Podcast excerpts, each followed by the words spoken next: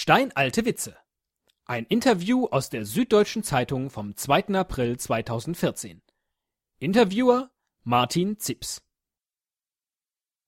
Anhand von Reliefs, Papyri und Tonscherben hat der Bonner Ägyptologe Ludwig Morenz den Humor der alten Ägypter untersucht.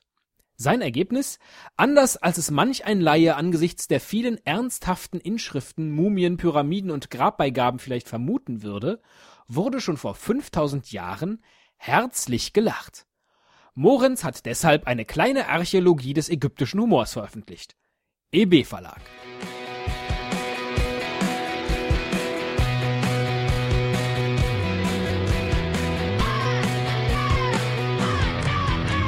Ein Cast, ein Pod, gesprochen wird hier flott. Esel M und Teddy K sind jetzt wieder da. Ein ein Cast, gesprochen wird hier fast, nur aber sinnvoll. Die Esel und Teddy Show, es gibt auch schlechtere. Herr Morenz, Humordeutung ist ja schon unter Altersgenossen eine schwierige Sache. Der eine findet dieses komisch, der andere ganz was anderes. Jetzt wollen Sie uns weismachen, dass Sie dem Humor der alten Ägypter auf die Schliche gekommen sind? Geht das denn überhaupt? Ich denke schon, und äh, wer das Humorverständnis einer bestimmten Kultur begreift, der kann auch viel von der Kultur selbst verstehen. Nehmen wir diesen markanten Lehrerspruch aus einer jahrtausendealten ägyptischen Schulhandschrift. Das Ohr eines Schülers sitzt auf seinem Rücken. Wenn man ihn schlägt, hört er. Die Prügelstrafe? Die soll komisch sein? Schlagen war vermutlich eine Alltagsrealität in der ägyptischen Schule. Interessant ist, im alten Ägypten wurde eher von sozial oben nach sozial unten gelacht.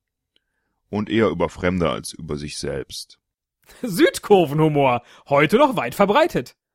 Sogar über körperliche Missbildung wurde gelacht. Ich denke da an eine Abbildung. Auf der einen Seite ist ein tanzender Affe zu sehen, auf der anderen ein tanzender Zwerg. Nicht sehr sympathisch, finden Sie nicht? Und wie stand es mit dem Lachen über sich selbst? Also, ich habe da eine Darstellung einer Prozession gefunden, die ist wirklich hochinteressant. Sowohl die Priester als auch die Gottheit sind hier als Mäuse dargestellt. Aha, Religionskritik? Nein, wir sind uns ziemlich sicher, dass das in diesem Zusammenhang nicht religionskritisch gemeint ist, sondern eher selbstironisch. Wenn Sie wollen, vergleichbar mit einem katholischen Priester, der gerne Katholikenwitze erzählt. Ach so? Im Mittelalter und in der Renaissance jedenfalls galt Lachen eher als Teufelszeug. Waren die Ägypter da entspannter? Ich meine schon. Vor allem war man sich darüber einig, dass Lachen etwas sehr Wichtiges ist. Aus dem zweiten Jahrtausend gibt es einen literarischen Text, der den Verlust des Lachens beweint.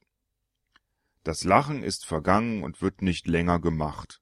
Jammern ist es, was durch das Land zieht, vermischt mit Wehklagen. Klingt eher sperrig.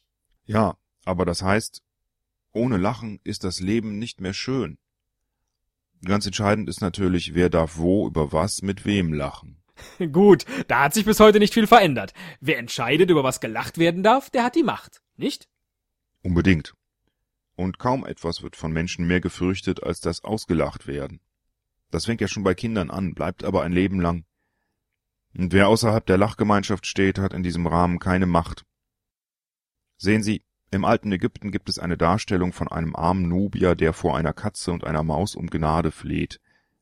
Eine Spottzeichnung, die den armen Nubier nur noch mehr demütigen soll.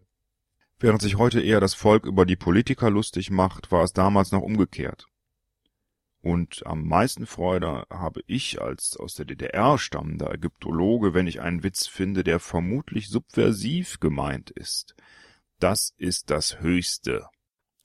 Subversive DDR-Witze zu erkennen, das ist ja heute schon kaum noch möglich. Wie machen Sie das bei 4000 Jahre alten Zeichnungen? Nehmen Sie zum Beispiel die Abbildung einer Steuereintreibung, gefunden in einem Privatgrab. Es geht hier recht brutal zu, die Leute werden geprügelt, der Mann wird geschlagen, die Frau hat einen Säugling an der Brust und eine alte Frau sagt, das Gebärenlassen der Schwangeren ist es. Verstehen Sie? Nicht im geringsten. Naja, die alte Frau meint, selbst die Schwangere muss jetzt auch noch Steuern abgeben. Das geht doch nicht. Subversiv wirkt, dass man diese Abbildung ausgerechnet in einem Grab der Elite fand. Worüber können Sie eigentlich privat so lachen? Ich hoffe, dass ich am meisten über mich selbst lachen kann. Aber auch Der große Diktator von Charlie Chaplin finde ich ganz großartig, weil der gleichzeitig unpolitisch und politisch funktioniert. Oft funktioniert Humor ja schon nach ein paar Jahren nicht mehr. Zum Beispiel, wenn man eine alte Loriot-DVD anschaut. Deshalb würde ich nie eine Witzesammlung aus dem alten Ägypten veröffentlichen wollen.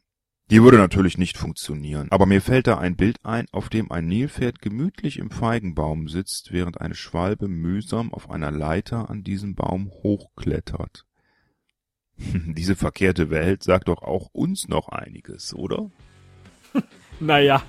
Das ist schon sehr, sehr komisch.